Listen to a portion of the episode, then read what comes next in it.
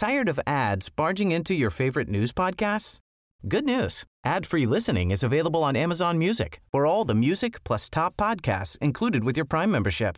Stay up to date on everything newsworthy by downloading the Amazon Music app for free or go to amazon.com slash news ad free.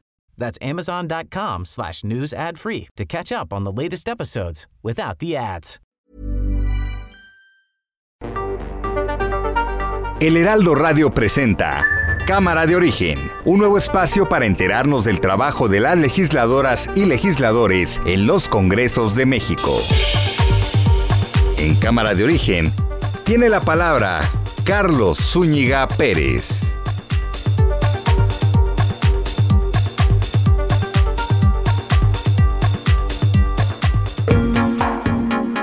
¿Qué tal? Buenas tardes. Gracias por acompañarnos a esta nueva emisión de Cámara de Origen. Les habla Carlos Ulliga Pérez en este día lunes 23 de mayo de 2022.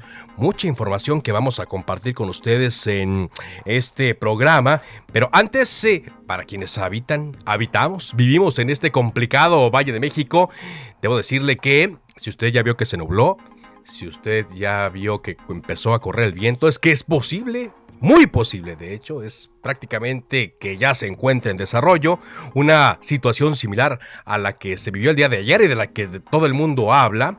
Mi amigo Abimael Salas, meteorólogo, me está informando que hoy se espera el desarrollo de numerosas tormentas eléctricas en diferentes sectores del Valle de México y toda la megalópolis. Varias de estas tormentas van a generar granizo y viento fuerte. En cuanto a las tolvaneras, depende de la ubicación exacta y coincidan en zonas donde el suelo esté seco para que el polvo sea levantado por el viento.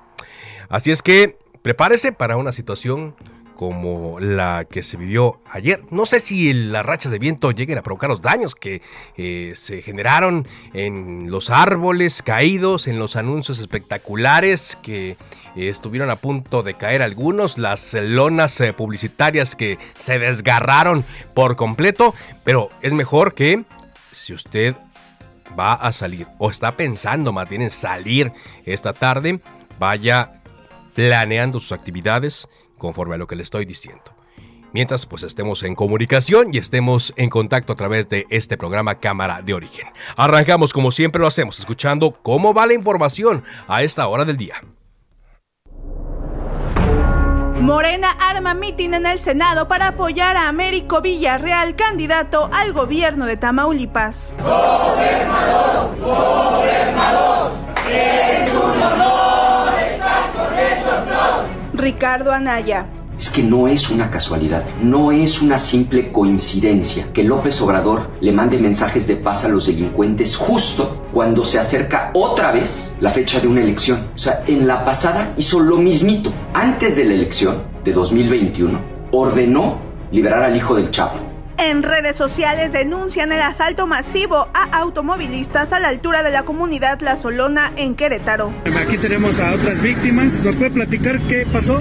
Antes de llegar al kilómetro 27 a las 6.20 nos emboscaron seis personas, eran puros hombres, eran, no llegaban ni a los 20 años de edad nos encañonaron, nos este, agarraron parados, nos quitaron celulares, nos quitaron nuestros efectivos, monederos. ¿Pudieron alcanzar a ver como cuántos carros fueron los? Porque hemos visto pasar ya varios. Mira, yo creo que fácil fuimos más de 300 carros. Miguel Barbosa, gobernador de Puebla.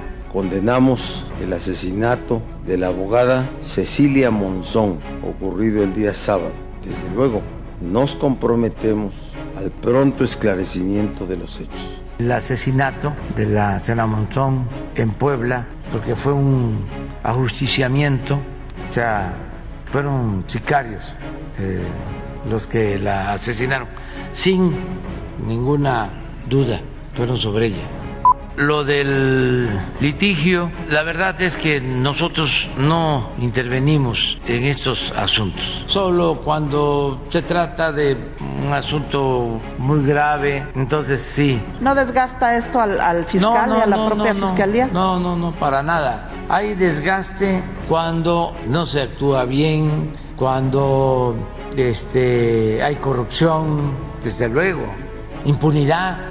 En las comunidades más apartadas vamos a contratar a 500 especialistas médicos cubanos y eso tiene a los conservadores muy enojados. Pues saben que se vayan al carajo porque lo primero es la salud del pueblo.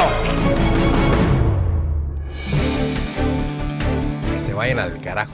Ojalá yo hubiera dicho eso o yo hubiera escuchado eso hace dos años cuando estaba la pandemia y que le llegaron con muchas ideas que se aplicaron y que debió haberles dicho lo mismo. ¡Al carajo! Porque lo primero es la salud de los mexicanos.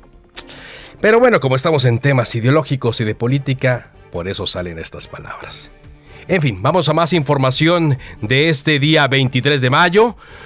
Eh, con el voto decisivo de la ministra Loreta Ortiz, ya esperado, la Suprema Corte de Justicia de la Nación declaró constitucional la figura de los superdelegados que se sacaron de la manga en este gobierno del presidente López Obrador.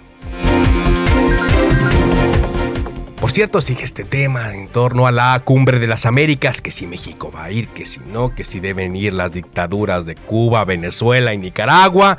Por lo pronto Estados Unidos ya invitó a España a esta cumbre de las Américas, que nos recuerda aquellas cumbres que hacía Salinas, ¿no? las cumbres iberoamericanas. Y el embajador de Estados Unidos en México, Ken Salazar, visitó esta mañana a Palacio Nacional otra vez para reunirse con el presidente López Obrador en medio de esta, mm, eh, pues eh, todavía... Eh, largas, estas largas todavía que se le dan a la invitación de ir a la cumbre de las Américas en Los Ángeles. Presidente también recibió a Thomas Hill, director ejecutivo de Vulcan Materials Company, la empresa acusada por el gobierno mexicano de provocar daños y pérdida del subsuelo allá en Playa del Carmen, en Quintana Roo. Yo le hablaba de este tema hace dos semanas en mi columna del Heraldo de México que se publica los sábados, la columna Acceso Libre, la forma en la cual pues la empresa eh, reaccionó ante esta clausura que hizo la Profepa a sus eh, eh, trabajos allá en Playa del Carmen, incluso llegaron con elementos de la Marina. Bueno, pues eh, decían los de Vulcano que ellos tenían la mm, posibilidad de pelear esto ante los tribunales, pero parece que puede haber un acuerdo. Y esto siempre y cuando, pues hoy la plática entre el presidente y Thomas Hill haya sido en buenos términos. A quien no recibieron por alguna razón, a rato salen con una explicación, ya sabe. Pero a quien no recibieron fue al titular de Fonatur y encargado del tren Maya, Javier May, quien llegó a Palacio Nacional, pero le fue prohibida la entrada al recinto. Esta tarde ocurrió una balacera en la colonia Roma y más que una balacera fue un ataque directo, eh, según información que ya está trascendiendo. Esta tarde mataron a tres personas en un despacho de abogados. Tendremos eh, los detalles eh, de este crimen que ocurrió. Eh, voy al mediodía, le digo, llegó una persona, disparó, mató a tres. Mientras en Chiapas, siete personas fueron asesinadas en Marqués de Comillas. Entre las víctimas está un menor. Los cadáveres fueron encontrados en un tramo carretero entre los ejidos Emiliano Zapata y Nuevo Paraíso. La Comisión de Quejas y Denuncias del Instituto Nacional Electoral ordenó a Morena retirar en un plazo máximo de seis horas un promocional de televisión en donde, según la Comisión de Quejas y Denuncias del INE, se calumnia al gobernador de Tamaulipas, Francisco Javier García Cabeza de Vaca, de cara a la elección. Faltan dos semanas ya para las elecciones en seis estados.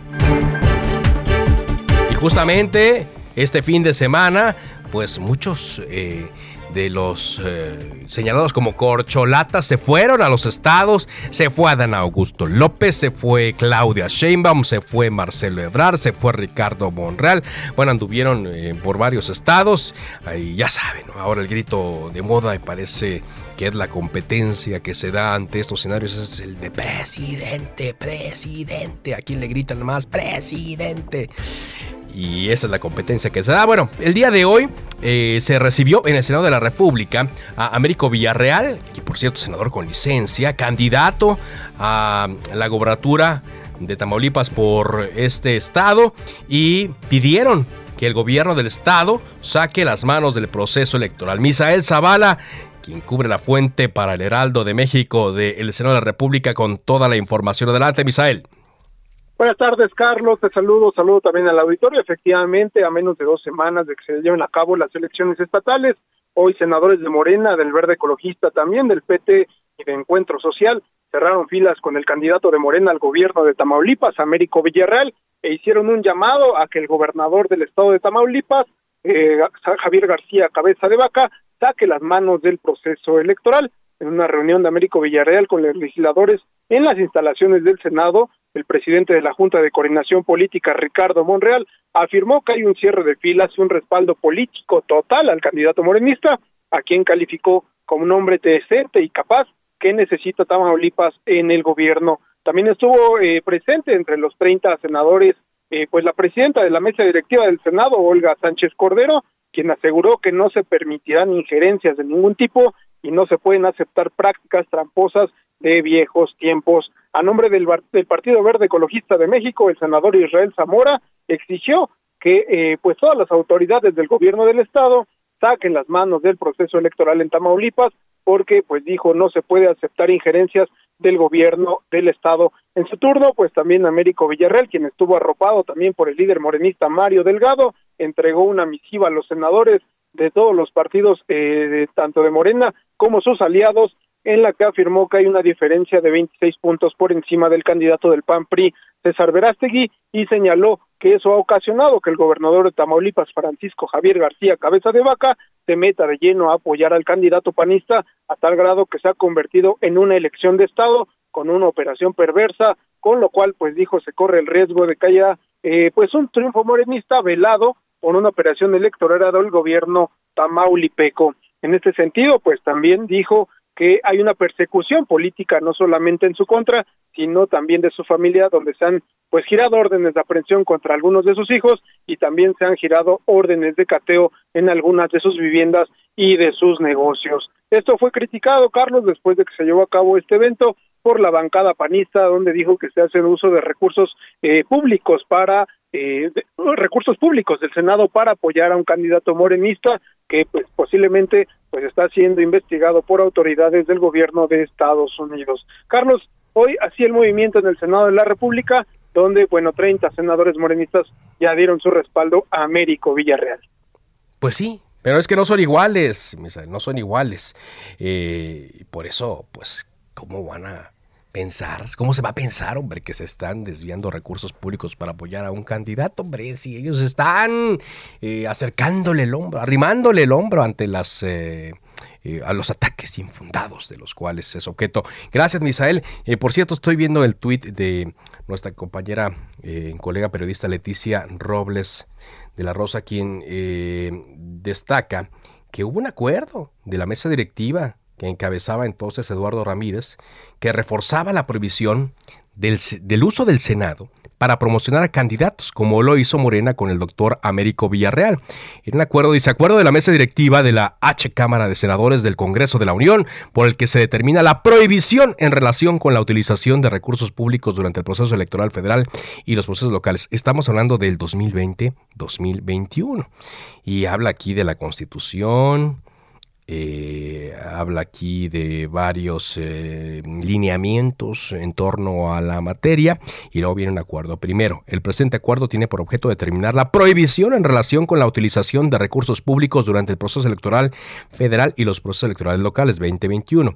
Decía el acuerdo. Segundo, Queda estrictamente prohibido la utilización de recursos humanos, materiales financieros del Senado de la República para promover, influir de cualquier forma en el voto o en contra de un partido político, coalición, aspirante, precandidato o la abstención. Tercero, queda estrictamente prohibido la utilización de medios de comunicación social del Senado de la República, así como los sitios de Internet y redes sociales oficiales del Senado de la República para promover o influir de cualquier forma en voto a favor o en contra de un partido político también el cuarto, queda absolutamente prohibido el uso y destino de recursos económicos, financieros, humanos y o materiales del Senado de la República para la realización de eventos, entrega de donativos o cualquier otra dádiva. Y quinto, se instruye que se comunique al Instituto Nacional Electoral, Tribunal Electoral, Poder Judicial de la Federación, así como a los institutos estatales electorales que el Senado de la República no autorizará durante este proceso federal uso de recursos públicos, humanos y materiales, bla, bla, bla. Y firmaba aquí Mesa directiva, senador Eduardo Ramírez Aguilar, senador Imelda Castro Castro, senadora María Guadalupe Munguía Gutiérrez, senador Jorge Carlos Ramírez Marín. ¿Y dónde queda ahora este espíritu que reinaba en el proceso electoral 2020-2021, pues se perdió. Seguramente se quedó ahí entre tantos documentos que contienen las eh, iniciativas que no se han discutido y las que ya no se van a discutir. Pero bueno, pues fíjate, y, es, y Eduardo Ramírez Aguilar creo que era de los que andaba convocando ayer a la conferencia. Sí, porque andaban buscando ahí última hora un permiso para ver quién. Pues al final lo avalaron, ¿eh? Y lo que antes criticaban los de Morena, como muchas otras cosas, lo están haciendo en esta ocasión avalar que el Senado sea utilizado como una plataforma de campaña de un candidato a la gubernatura, en este caso de Tamaulipas. Javier Ruiz, adelante. Hola Carlos, ¿qué tal? Saludo con gusto, excelente tarde. Carlos, pues informar que hace un momento fueron asesinadas tres personas dentro de un despacho en la colonia Rauma.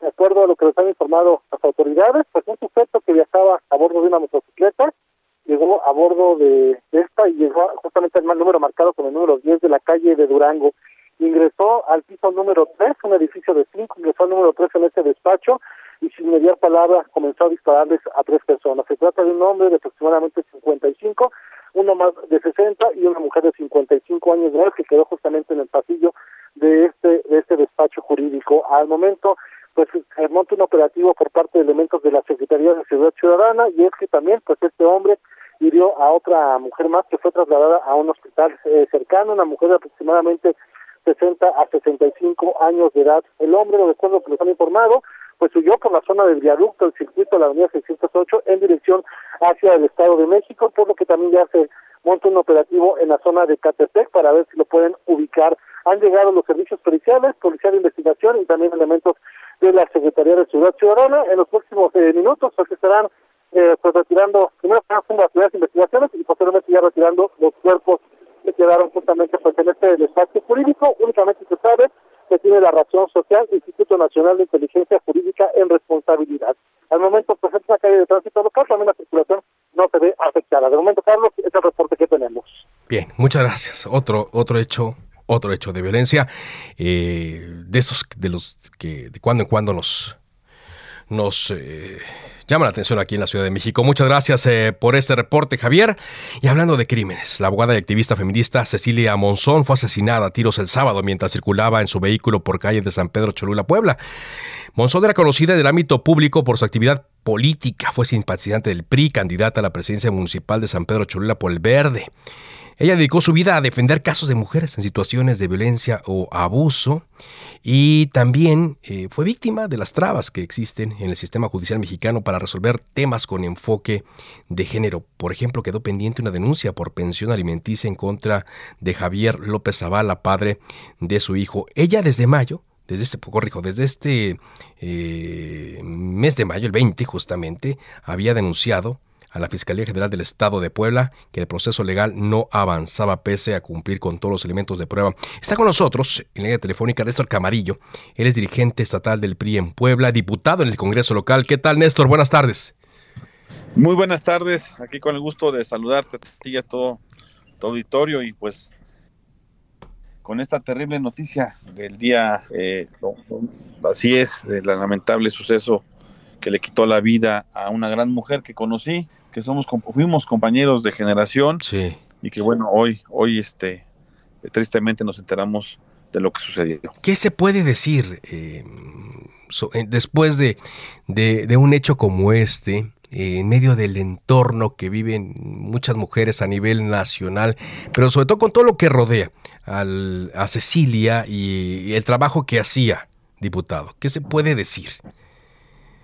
Fíjate que siempre lo hemos señalado, efectivamente bien lo has dicho, no es una condición únicamente de Puebla, sino de todo el país.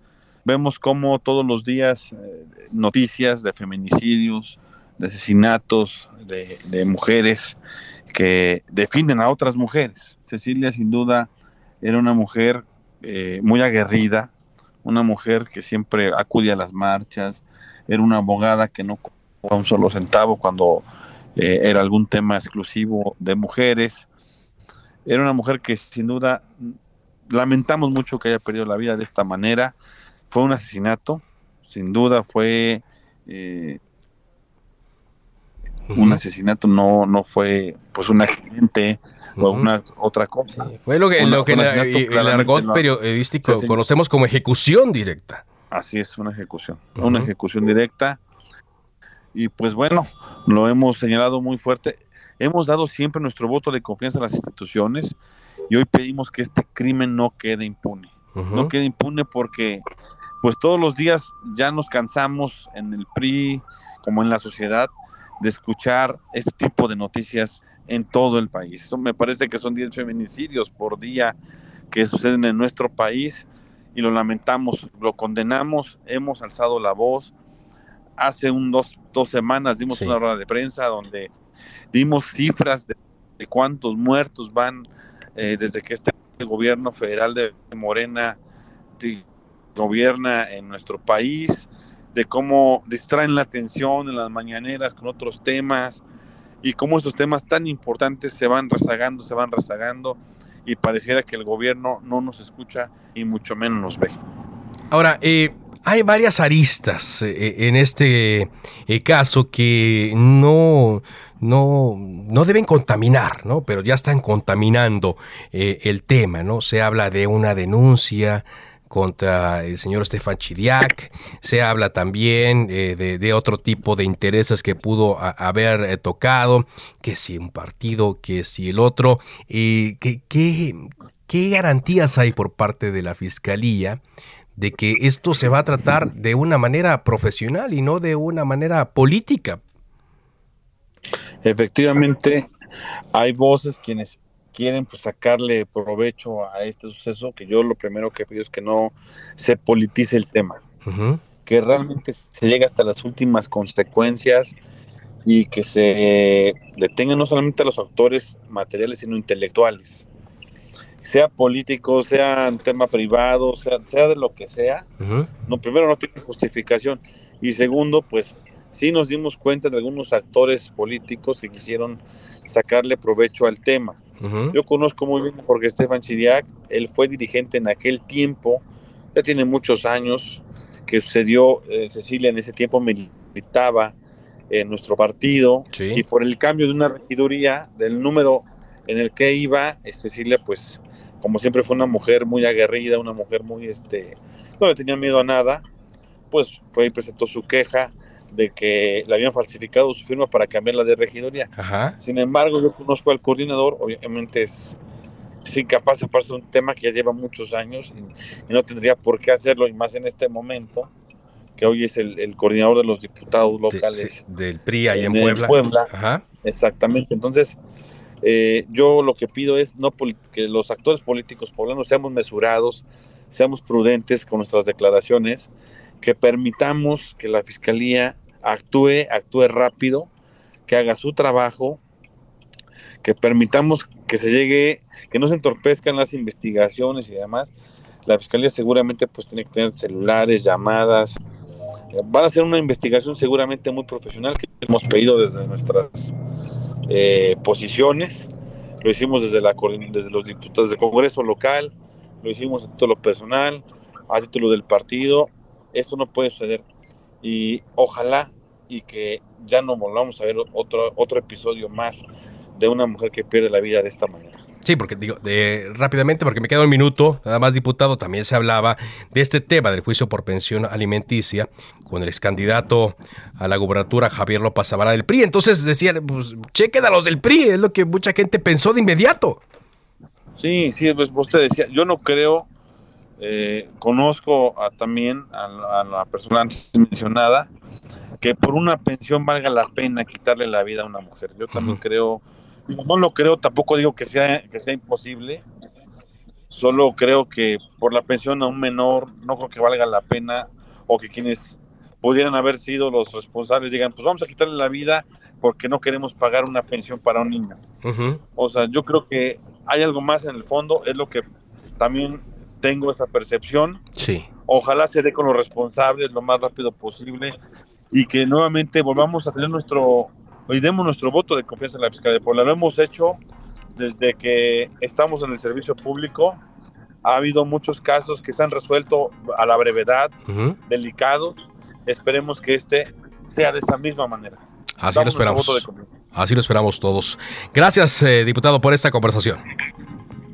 Un abrazo y muchas gracias por la... Estamos atentos. Néstor Cavarillo, dirigente del PRI en Puebla, diputado en el Congreso respecto a los señalamientos que se hicieron en contra de varios militantes de ese partido allá en Puebla, quienes eh, estuvieron relacionados de alguna u otra forma en vida eh, con la abogada que fue asesinada el pasado sábado, Cecilia Monzón. Con esto vamos a un corte comercial. Regresamos eh, después de esta pausa a Cámara de Origen a través de Heraldo Radio.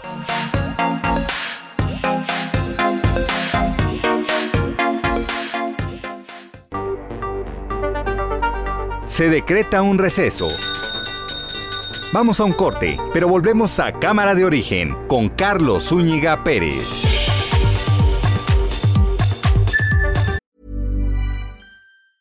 Hey, I'm Ryan Reynolds. Recently, I asked Mint Mobile's legal team if big wireless companies are allowed to raise prices due to inflation. They said yes. And then when I asked if raising prices technically violates those onerous two year contracts, they said, What the f are you talking about, you insane Hollywood ass? So to recap, we're cutting the price of Mint Unlimited from $30 a month to just $15 a month. Give it a try at mintmobile.com slash switch. $45 up front for three months plus taxes and fees. Promo for new customers for limited time. Unlimited more than 40 gigabytes per month. Slows. Full terms at mintmobile.com.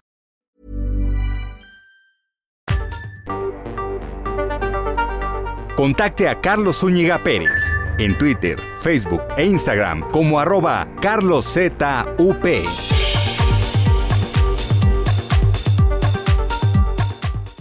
Viaja, vive, disfruta. Transfiere tus puntos bancarios a Club Premier. Obtén 30% más y conviértelos en la mejor experiencia de viaje. Adquiere vuelos con Aeroméxico, artículos de la tienda en línea, noches de hotel, rentas de auto con Hertz y más.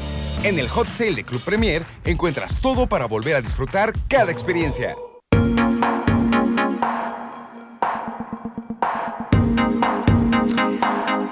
Avanzamos, avanzamos en la información en cámara de origen a través del Heraldo Radio. Cuando son las 4 de la tarde con 30 minutos, les habla Carlos Úñiga Pérez. Le recuerdo mi cuenta de Twitter, arroba carloszup, para que esté en contacto con nosotros y así me encuentra también en otras redes sociales.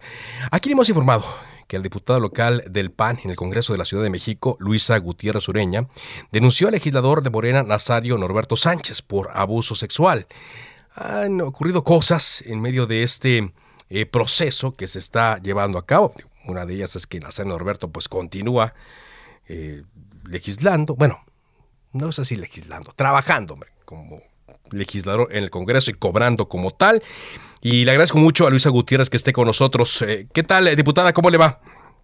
Carlos, muy buenas tardes a ti y a toda tu audiencia. Muy bien, por acá, todavía trabajando en comparecencia. No, ya los, ¿Siguen los alcaldes en comparecencia? Sí, todavía nos quedan varios días, ¿tú crees? Hoy, hoy le tocó a quién? a Iztapalapa, está eh, la, alcaldesa Clara Brugada, ya le tocó al alcalde Quintero de Iztacalco y por la mañana le tocó a Francisco Chil eh, de Gustavo Madero. Bueno, pues está está bastante eh, movidita la semana. Nos enteramos, eh, diputada, que el Tribunal Electoral de la Ciudad de México confirmó ya un procedimiento contra el legislador Nazario Norberto Sánchez y eh, no sé si usted ya esté notificada al respecto de este asunto y que nos pueda platicar algo. Pues mira, Ay, perdí la comunicación allí.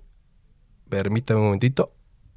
Apenas iba a empezar la, la charla y nos iba a contar lo, lo, lo, lo, llamativo cuando se nos cortó un poco. Ahora sí, le escucho, Luisa, adelante.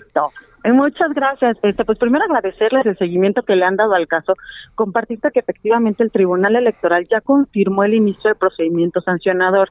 El diputado en una clara intentona desesperada por, por eh, no estar inscrito en el padrón de agresores y poder ser candidato en 2024 y poder seguir utilizando este cargo público que debe ser eh, una completa dignificación eh, a la legislación de la Ciudad de México, pues simple y sencillamente lo utiliza para seguir violentando mujeres y llevamos, pues, llevó a cabo una impugnación respecto al procedimiento ante el Instituto Electoral. sin embargo, el Tribunal Electoral no le concedió la razón toda vez que efectivamente eh, cometió violencia política en razón de género. Y mira, te comparto en dos sentidos. La primera, por la evidente agresión física que sufría al interior del Congreso, que incluso eh, está en video, que ya encontramos eh, los videos del Congreso de la Ciudad de México y que lo pueden eh, ver en redes sociales e incluso en la misma acción del Congreso de YouTube del día de la agresión. Sí. Y la segunda, este, respecto a un comunicado que lanzó al día anterior después de que yo después de que yo levanto la voz, donde eh, comete violencia política en relación a género, diciendo que yo lo estoy haciendo por un tema político, que me mandan hombres a hacer esto, que me quiero dar a conocer más que por mi trabajo, por un escándalo. Y entonces este, este solo comunicado genera violencia política en razón de género y es del cual el instituto eh, toma como base para poder iniciar el procedimiento. Además, estoy llevando eh, una denuncia penal ante la Fiscalía. Ya eh, quiero compartirte que llevo en una franca violencia institucional por parte de la fiscal Ernestina Godoy. Ya llevo más de tres meses esperando la judicialización del caso. justamente supimos del lamentable asesinato de una activista de, de mujeres en Puebla que decía un día antes de ser asesinada que llevaba un mes esperando la judicialización de su caso y al otro día fue asesinada. Eh, Acabamos de hablar del caso de Cecilia Monzón, ¿sí? Exactamente, y, y ahora pues yo después de tres meses con más eh, temor de salir a las calles, ¿no? De con más temor porque cada día más quiero decirte que este señor se, se pone más violento. Eh, incluso si yo me lo encuentro en las puertas del Congreso de la Ciudad de México, se queda parado para que yo no pueda entrar y tengo que esperar unos minutos a que a que el tipo o sea, eh, eh, nos está diciendo usted que además de lo que ya padeció, esta persona sigue haciendo cosas eh, para hostigarla, para molestarla, ¿sí? Sí, incluso yo en tribuna y desde abajo me grita, se pone con carteles abajo eh, cuando lleva a cabo participaciones en el Congreso, este ya alguna vez eh, siendo, eh, pues sí, prepotente, ¿no? A sabiendas de que está siendo protegido por la Fiscalía de la Ciudad de México, me lo encontré cruzando la calle afuera del Congreso y me quería saludar, ¿no? cosas así que hace en esto, en esta intentona por, por mermar mi espíritu, por mermar mi fuerza, ¿no? Pero decirles a todos que no lo, que no lo voy a dejar eh, de, perseguir, no voy a dejar de perseguir justicia por mí y por todas las mujeres que han sido víctimas de agresión sexual por parte de este sujeto, ¿no? Además decirte que también en una franca eh, violencia institucional por parte del Congreso no ha iniciado procedimiento sancionador. Mira, es un tema de, de jurisdicción, no me dice la fiscalía de, la puerta para afuera del Congreso de la Ciudad de México yo podría defenderte de la puerta del Congreso para adentro es una soberanía distinta y ellos tendrán que determinar la sanción y cómo cuidarte y cómo generar las condiciones para que tú realices tu trabajo libre de violencia pues mira Carlos lamentablemente ni ni ni afuera de la puerta ni dentro de la puerta se me están generando en esta ciudad las condiciones para que yo pueda realizar mi trabajo libre de violencia y sobre todo asegurar mi integridad física es que así no debe ser, diputada. Usted debiera hacer su trabajo al Congreso tan tranquila como cualquier otro que venimos a nuestro trabajo. Claro, y te quiero decir que de mi curul a la curul de este sujeto solamente nos dividen 12 pasos, que hay una puerta de menos de un metro por la cual los dos podemos ingresar y que me he encontrado incluso de frente con él, pero lamentablemente en este Congreso, pues sí, generamos muchas eh, normas de buenas intenciones para las mujeres, pero en realidad estamos viendo que ninguna se aplica. Y lo peor del caso es que eh, aquí mismo se protege a violentadores y agresores sexuales. ¿Y qué le dicen sus compañeros? Usted me había contado aquí que había pues eh, sensibilidad de sus compañeras de todos los partidos, pero en particular de, de Morena. ¿Se mantiene ese apoyo? Mira, te quiero decir con, con verdad que hay algunas que sí, hay otras que este pues no tanto, ¿no? Porque también eh, contra ella se ejerce otro tipo de violencia. Él es presidente de la Comisión de Seguridad Ciudadana. Imagínate, Carlos, ¿no? Y entonces, eh, con esta comisión, él determina si les pasa o no este dictámenes, si les pasa o no acuerdo, si permite que su trabajo como legisladoras avance. Y entonces, eh, muchas de ellas han optado por no entrar ya en, mayor tema, ¿no? O incluso eh, no meterse a profundidad del asunto y no levantar más la voz para evitar también represalias políticas en sus partidos. bueno, en su partido, ¿no? Entonces, pues sí, aquí aquí sigue el señor, no te quiero decir que tan quitado la pena porque sí me he encontrado a muchas eh, diputadas eh, de todas las fracciones parlamentarias, incluido Morena, que se han plantado y, que no han permitido que este señor se sienta tan cómodo a sus ¿no? Y eso yo se los quiero agradecer profundamente a todos. Pues eh, es grave, grave, diputada, que esto ocurra y que mm, además se pase el tiempo, como usted nos menciona, y que las instancias involucradas y las instancias que le deben, le deben dar celeridad a este caso, pues no actúen, ¿no? Y imagínense, yo me imagino que muchos eh, de los que me escuchan y muchas mujeres que me escuchan a esta hora han de estar pensando, si le pasa esto a una diputada, pues ¿qué no le pasa a una ciudadana cualquiera? Y suma mucho a, la percepción de inseguridad que sentimos las mujeres en la Ciudad de México. Y no, y no es casualidad, Carlos, que el feminicidio en la ciudad esté desbordado, no es casualidad que en las alcaldías gobernadas por Morena la violencia contra las mujeres esté tan normalizada. Es algo con lo que eh, están viviendo constantemente ellos y a, los, y a lo cual se han eh, acostumbrado a vivir.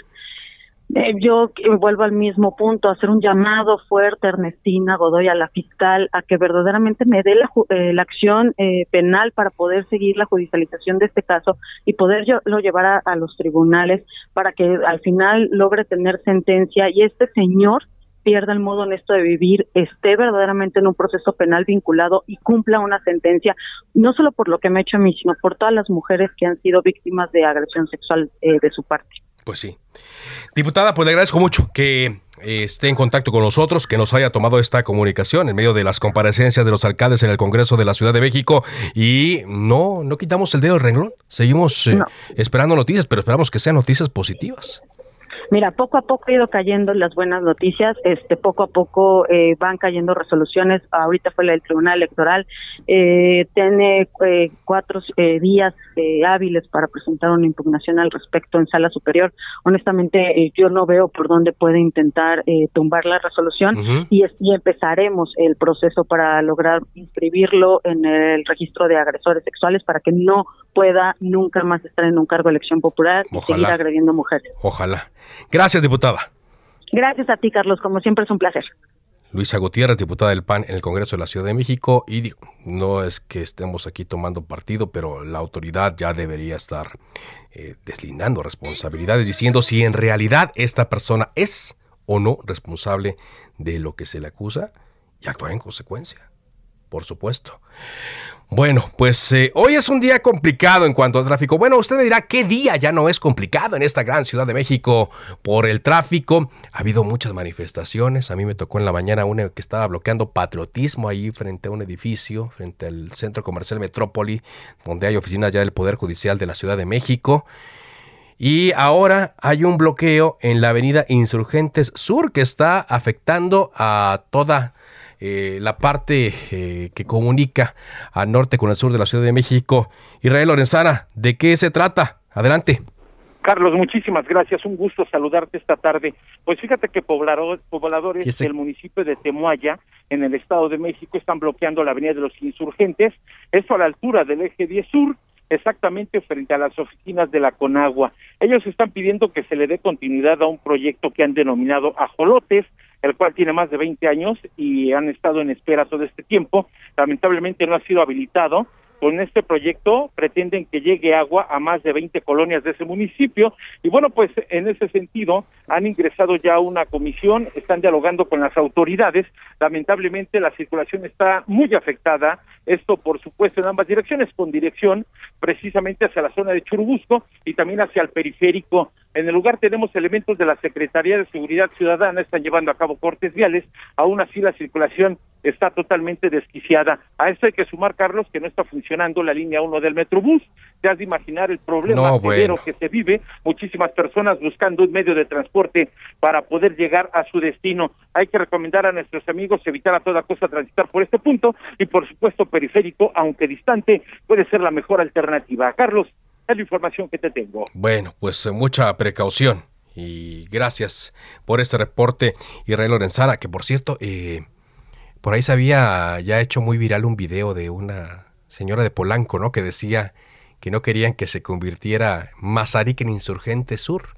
Se refería a esto, a que no quiere que bloqueen este eh, allí Mazarik, como están bloqueando ahorita Insurgente Sur, o, que no, era, era una queja que yo decía porque había un antro en el cual le ponían unas luces muy llamativas que cambiaran de colores y que según la vecina devaluaba eh, a Mazarik, que es considerada pues la avenida más cara de Latinoamérica y que según la, la vecina pues eso le da plusvalía a sus eh, propiedades. De tal manera que pues eh, decía, no queremos este antro, que parece que, a ver, a, a, Insurgentes una vez. En las noches, porque ya vi cómo las ponen las, las verdes, rojas, fosforescentes, rosa, amarillas. Oye, perdón, pero le están quitando toda la categoría a la zona. O sea, una cosa es que sea legal y otra cosa es que vaya en armonía con la categoría de la zona. Esa categoría nos, a nosotros nos cuesta. Así es. Porque nos cuesta en la renta, nos cuesta en el predial, que cada día lo suben más. Y nos traen un antro como de la de Insurgente, Sur. No, O sea, me da una vergüenza pensar. Insurgente Sur dice, bueno, pues eh, entonces ahí va. Ahí va la señora.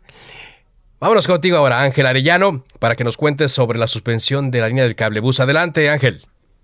Así es, Carlos. Muy buenas tardes. El secretario de Movilidad de la Ciudad de México, Andrés Layú, informó que las líneas 1, que corre de Cuautepec a Indios Verdes, y la 2 del cablebús, que va de Santa Marta a Constitución de 1917, van a suspender servicio. El funcionario indicó que esto se debe a la revisión anual que tendrá este medio de transporte. El encargado de la CEMOVI aseguró que este tipo de mantenimiento se hace en todos los teleféricos del mundo. Por su parte, el director de Transportes Eléctricos Martín López señaló que la línea 1 cerrará operaciones del 6 al 11 de junio en todas sus estaciones, mientras que para la línea 2 se llevará a cabo en dos etapas. La primera, del 10 al 16 de julio, del tramo de Santa Marta a Chalpa, y el segundo, del 17 al 24 de julio, de Constitución de 1917 a Chalpa pruebas de carga y frenado, pruebas eléctricas, verificaciones físicas,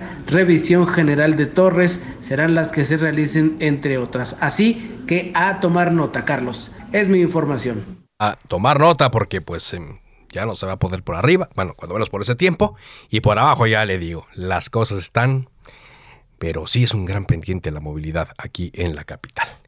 Saludamos al diputado del Partido Acción Nacional, Ignacio Loyola. ¿Qué tal, diputado? ¿Cómo le va? Muy buenas tardes, don Carlos, a sus órdenes. Saludo a la audiencia Gracias. de Heraldo Radio. Le marcamos porque nos enteramos que está impulsando usted junto con la sociedad civil, con organizaciones, una moratoria constitucional para impedir que eh, cualquier reforma a la Carta Magna propuesta por el presidente se haga. A ver, dígame si lo dije bien o de qué se trata eh, esta iniciativa, diputado. No, está, está bien dicho, don Carlos. Es una es una propuesta que de hecho ya funcionó con la reforma energética.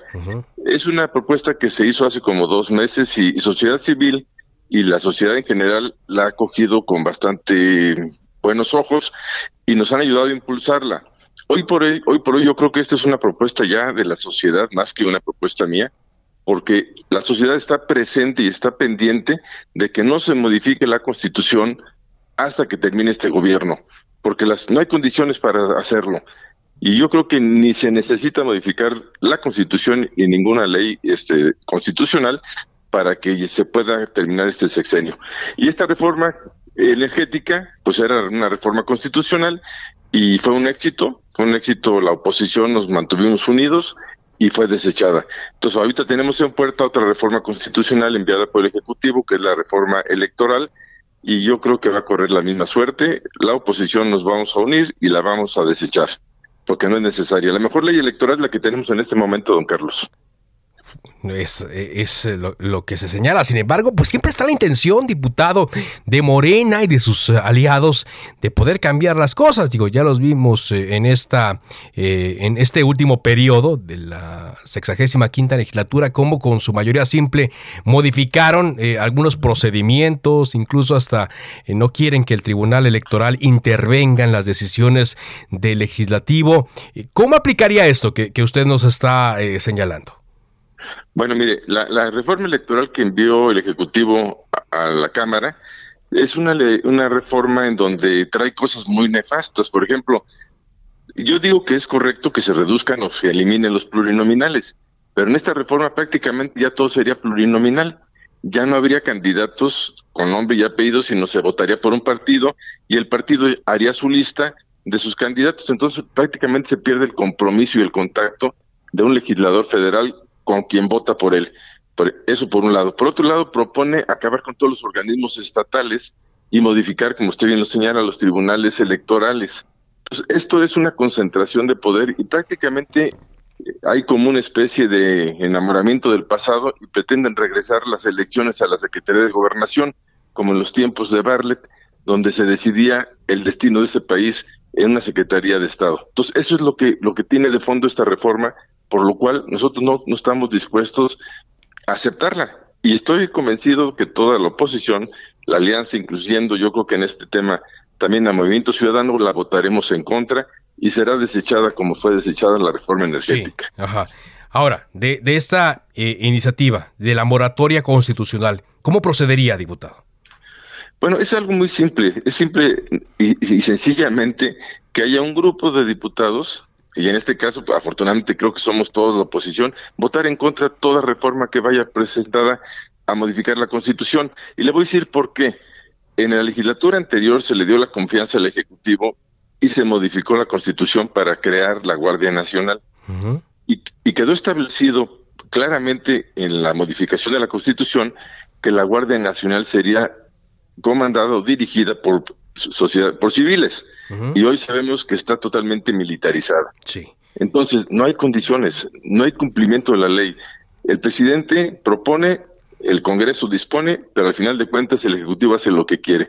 Entonces, también se le dio la oportunidad y se creyó en, el, en la palabra de, del presidente y se modifica la constitución para hacer la revocación de mandato.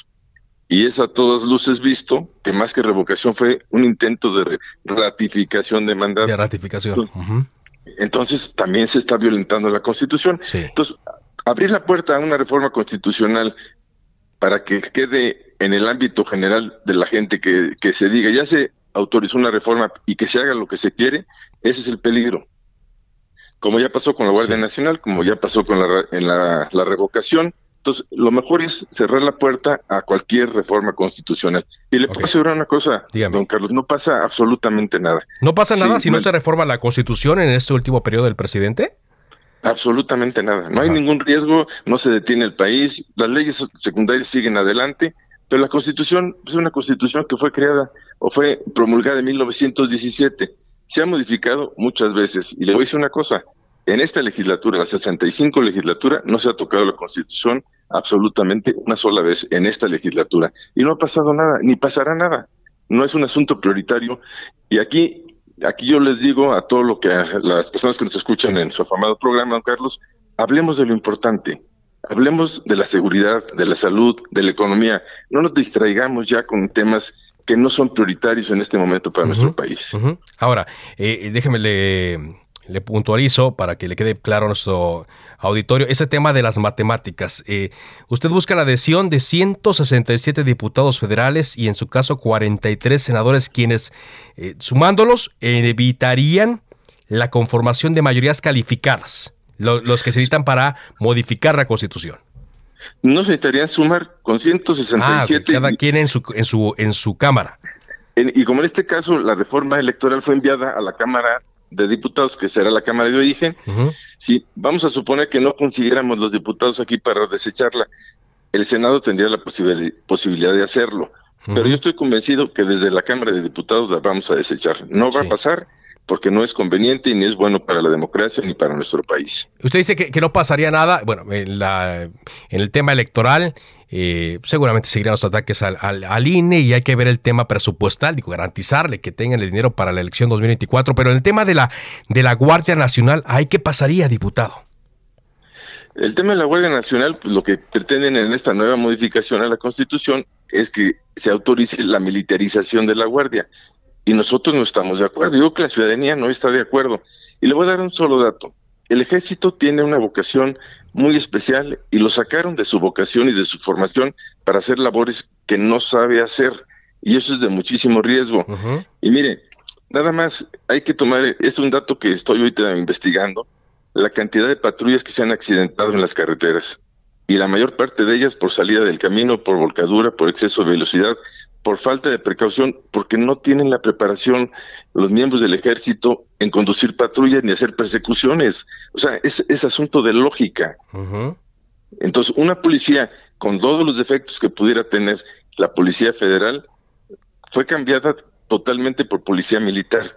Y nada más observen una cosa, cuando hay un accidente no saben abanderar, no saben dar flujo, no saben desviar el tráfico. Es un problema por todas partes que estamos sufriendo todos los mexicanos.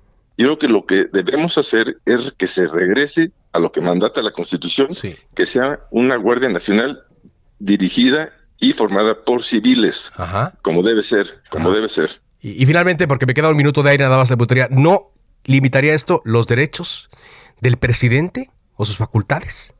No, para nada. Estamos en una república con tres poderes distintos y nosotros tenemos la facultad, somos poderes, se puede decir, iguales. Que acá somos, yo soy uno de 500, pero el poder legislativo está a la misma altura que el poder ejecutivo, que el poder judicial. Y nosotros obedecemos a lo que digan nuestros electores.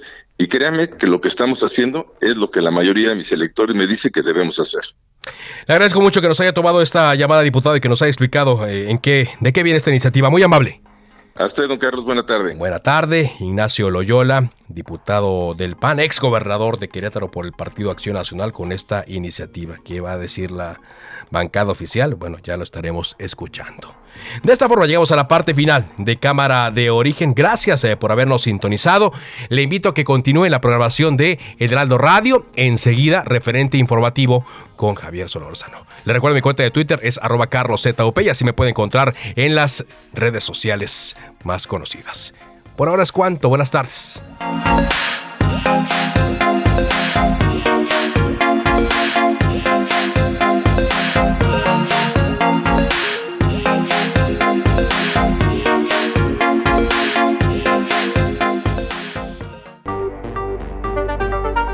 Se cita para el próximo programa. Cámara de origen, a la misma hora, por las frecuencias de El Heraldo Radio. Se levanta la sesión.